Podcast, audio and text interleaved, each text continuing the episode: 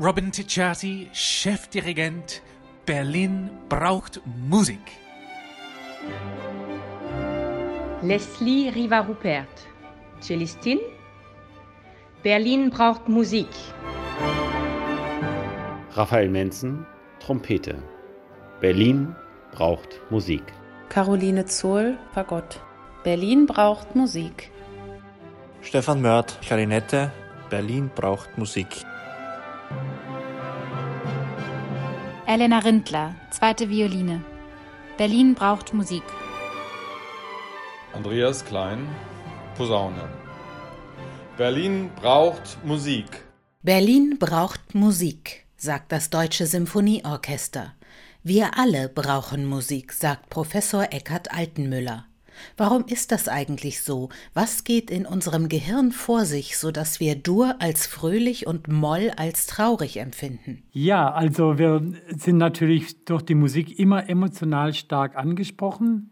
Wobei es nicht ganz so einfach funktioniert, dass Dur fröhlich macht und Moll traurig macht. Es gibt wunderbar fröhliche Mollstücke. Als Flötist kann ich da nur die Badinerie aus der Suite in H-Moll von Johann Sebastian Bach nennen. Das ist ja zwar ein H-Moll, aber es gibt seltene Stücke, die so optimistisch und so, ja, so freudig sind. Und umgekehrt gibt es natürlich Durchstücke, die eine tiefe Melancholie ausstrahlen. Das kennen wir ja alle.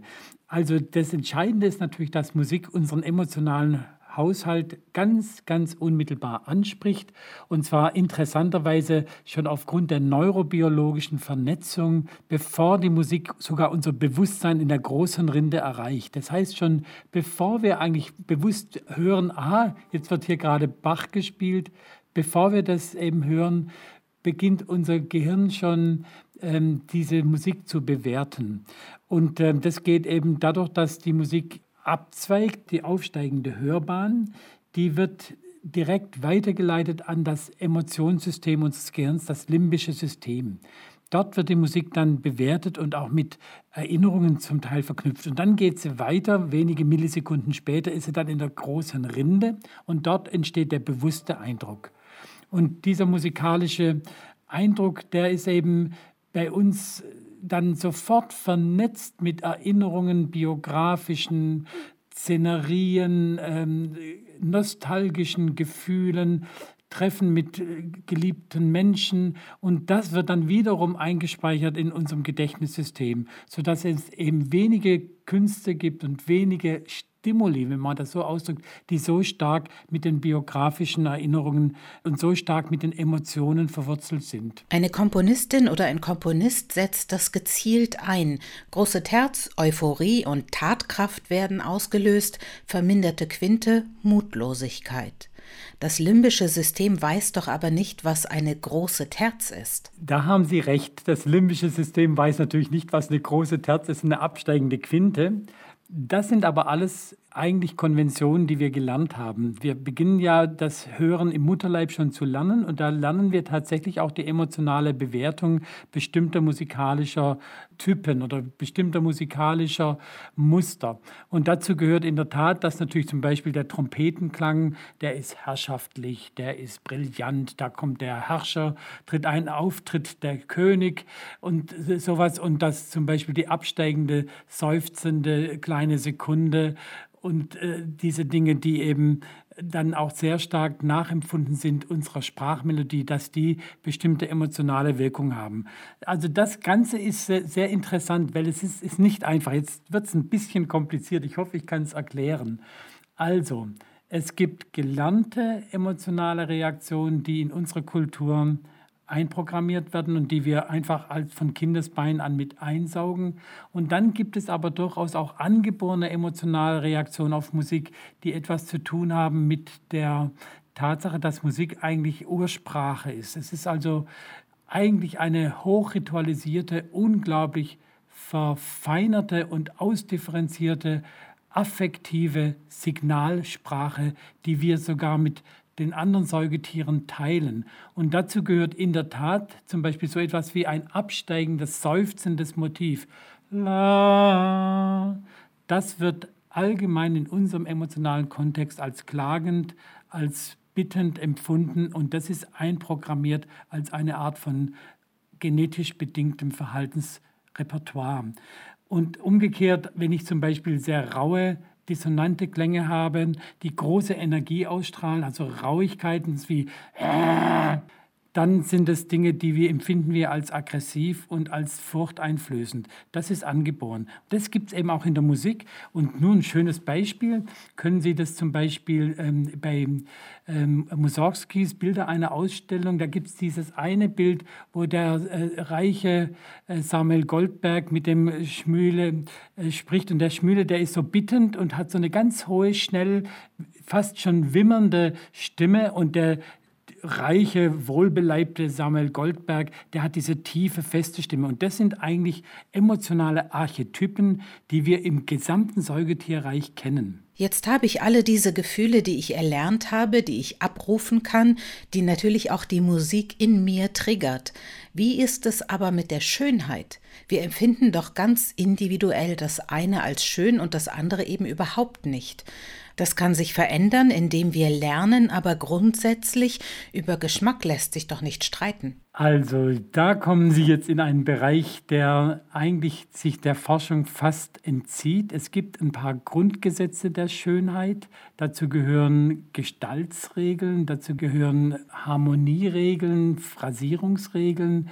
Unser Sinn für Schönheit ist natürlich kulturell mit stark überformt also bei Menschen, da kann man sagen, dass wir Schönheit zum Teil empfinden als eine Form der auch biologisch bedingten Auslese und Klassifikation von Menschen. Zum Beispiel bei menschlichen Gestalten, da finden wir Dinge schön, die eben auch Gesundheit ausstrahlen oder die eben Vitalität ausstrahlen oder die Kreativität ausstrahlen. Bei der Musik, was wir da als schön empfinden, ist sehr stark abhängig von der Ausbildung, was wir gelernt haben. Das hängt damit zusammen, wie differenziert ich hören kann, wie gut meine Wahrnehmungsfähigkeit ist, auch um zum Beispiel Symmetrien, Asymmetrien zu erkennen und wie mein Sinnessystem oder mein musikalisches Gedächtnis geprägt worden ist. Unser tonales System hier in äh, Mitteleuropa jetzt, das sich in den letzten Jahrhunderten ja dann sehr stark auf Dur und Moll ähm, mit äh, im Jazz sind es dann noch die modalen Tonarten reduziert hat, das ist natürlich jetzt nur in unserem Kulturkreis Anführungsstrichlein als schön empfunden und wird in anderen Kulturen überhaupt als fremdartig zunächst mal aufgenommen. Allerdings sind in der Zwischenzeit hat sich unsere sogenannte westliche Musik natürlich weit über den Globus äh, verteilt und wird jetzt auch in vielen anderen Kulturen als der Goldstandard genommen. Wenn Sie Gamelan-Orchester anhören aus Bali, beispielsweise eine unglaublich reichhaltige, uralte musikalische Tradition, dann sehen Sie, haben die andere Skalen, die haben auch andere Feintunings, sie haben auch andere rhythmische Patterns und das ist für uns zunächst mal nur in der Fremdartigkeit, ist es vielleicht anziehend, macht neugierig. Aber dass wir es beim ersten Kontakt richtig als schön empfinden, ist eigentlich nicht so häufig.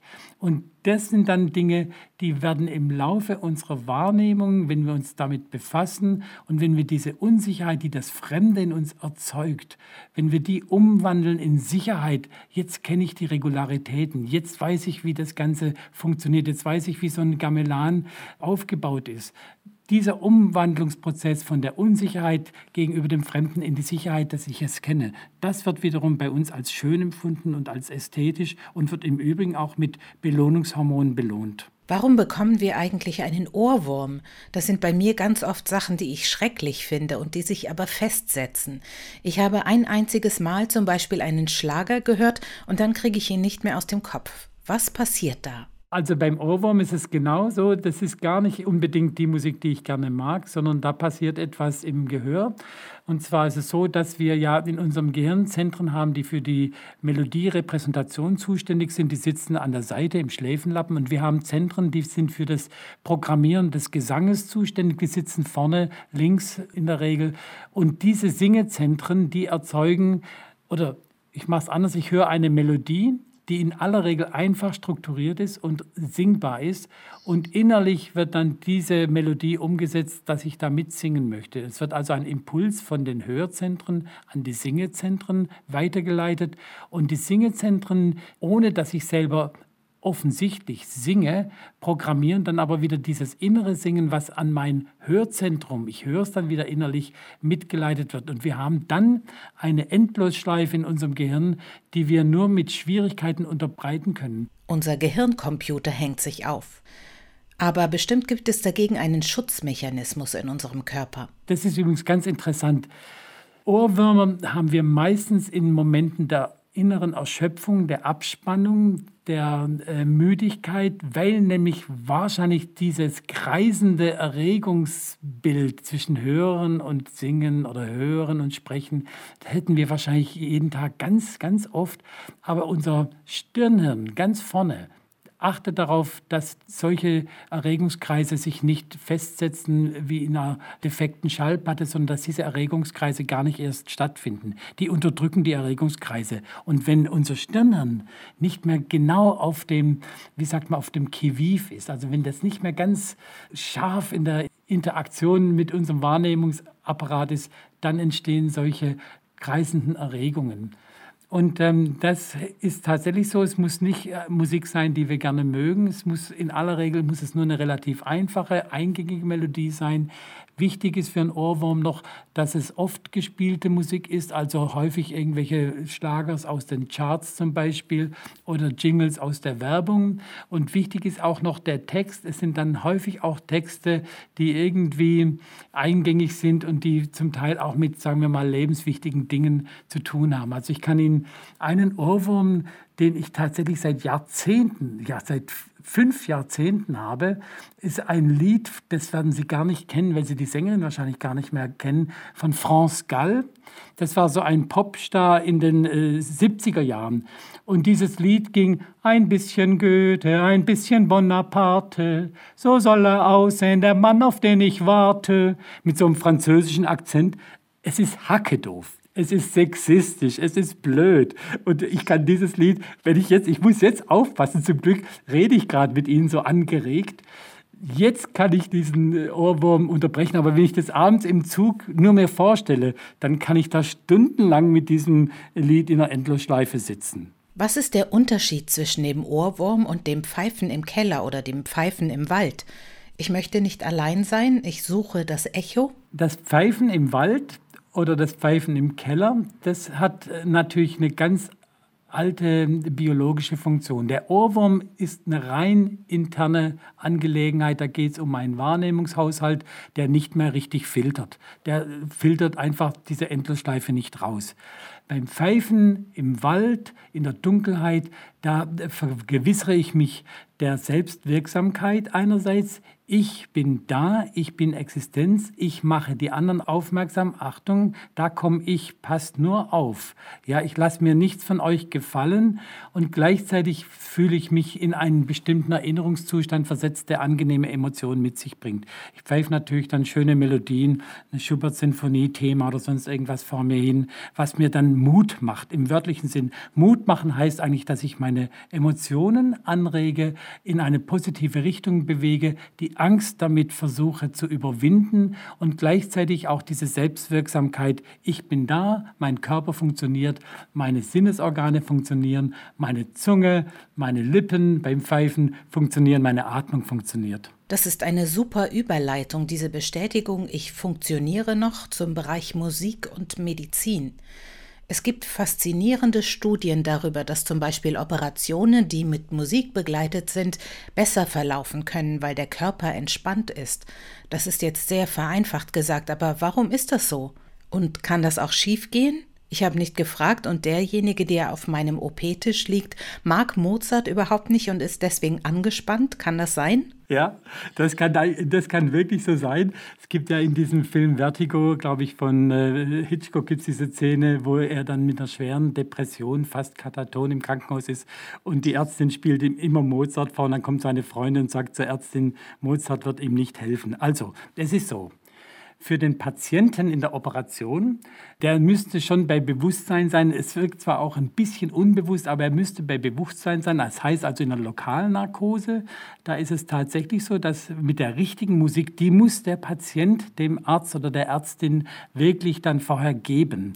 Also das ist eine individualisierte Musikwirkung. Er muss die Musik dann wählen, die ihn eben auch zu Hause in eine Art von entspannten Zustand versetzt, die er kennt und gerne hört in Zusammenhang mit Entspannung. Und dann wird tatsächlich sein Muskeltonus hoch signifikant abnehmen, dann wird sein Herzschlag langsamer werden und dann wird auch sein Blutdruck runtergehen und das ist dann kann auch wirklich therapeutisch genützt werden. Das ist die eine Seite. Die zweite Seite ist natürlich, wenn der Patient Musik hört und man macht das nicht mit Kopfhörern, sondern man lässt über Lautsprecher im Operationssaal spielen, dann hat die Musik natürlich auch Wirkung auf die Ärztinnen, auf die Ärzte, auf die Narkoseärztinnen, auf die Schwestern, die Pfleger. Und dann kann es durchaus sein, dass man, wenn die Musik die Ärzte nervös macht, dass es dann also äh, sich negativ auf die Operation auswirkt. Es ist so, dass ich selber in der äh, Freiburger Augenklinik als praktischer Jährler gearbeitet habe in den Jahren 1983 und 82 und da habe ich sehr viel bei Operationen assistiert und der dortige Chefarzt, ein Professor Kommerell, der war extrem Vivaldi-Freund und der hat immer für die langen Augenoperationen hatte dann Vivaldi oder Barockmusik gespielt. Und ich fand es immer ganz fantastisch, aber ich weiß auch noch, dass die äh, Narkoseärztinnen zum Teil sich darüber äh, mokiert haben, dass sie mit dieser Kakophonie belastet werden. Wie sieht es aus mit Klangtherapien? Wir verlassen da den Bereich der Schulmedizin, aber was tun zum Beispiel Klangschalen? Die haben eine entspannende Wirkung auf so ziemlich jeden. Man kann den Klang nicht nicht mögen. Ja, also diese Klangschalen, überhaupt auch Klangtherapien, die wirken sehr stark biologisch auf das autonome Nervensystem. Das, da gibt es eine unmittelbare körperliche Wirkung. Das hat damit zu tun, dass eben unsere Haut und unsere Sinnesorgane, auch der Eingeweide, die reagieren auf Vibrationen. Und das kann wenn es ein schöner, umhüllender Klang ist, wie es eben bei diesen Klangschalen dann so ist, in einem angenehmen mittleren bis tiefen Frequenzbereich, dann kann das extrem beruhigend wirken. Wir haben ja auf unserer Oberfläche der Haut haben wir die sogenannten Vater Pazzini-Körperchen, die messen Vibration, die gehen so also über den Daumen gepeilt bis maximal 200 Hertz. Also man kann eigentlich nur die tieferen Stimmen damit richtig fühlen. Aber die sind tatsächlich bei uns mit dem Emotionssystem direkt verbunden und führen zu Vertrauen und zu einer Art von Wohlbefinden.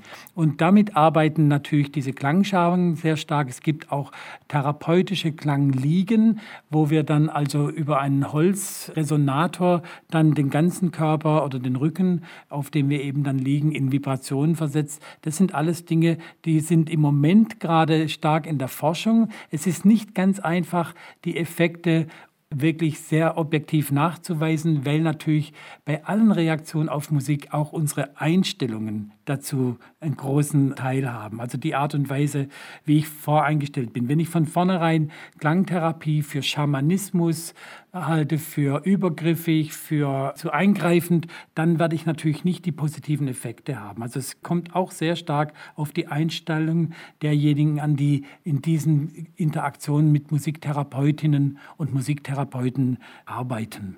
Wir gehen mal davon aus, dass unser Publikum musikaffin ist. Kann man mit Nietzsche sagen, ohne Musik wäre das Leben ein Irrtum? Ja, ich glaube schon. Also ohne Musik wäre das Leben vor allem sehr, sehr, sehr, sehr viel ärmer. Wir könnten leben ohne Musik. Und es gibt ja auch einige Menschen, die keinen Sinn für Musik haben, aber für 99,3 Prozent unserer Menschen ist Musik ein ganz wichtiger Wert und es würde das Leben enorm viel verlieren, wenn wir keine Musik hätten. Berlin braucht Musik. Berlin braucht Musik. Berlin braucht Berlin Musik. braucht Berlin Musik. braucht Berlin Musik. braucht Musik. Berlin braucht Musik.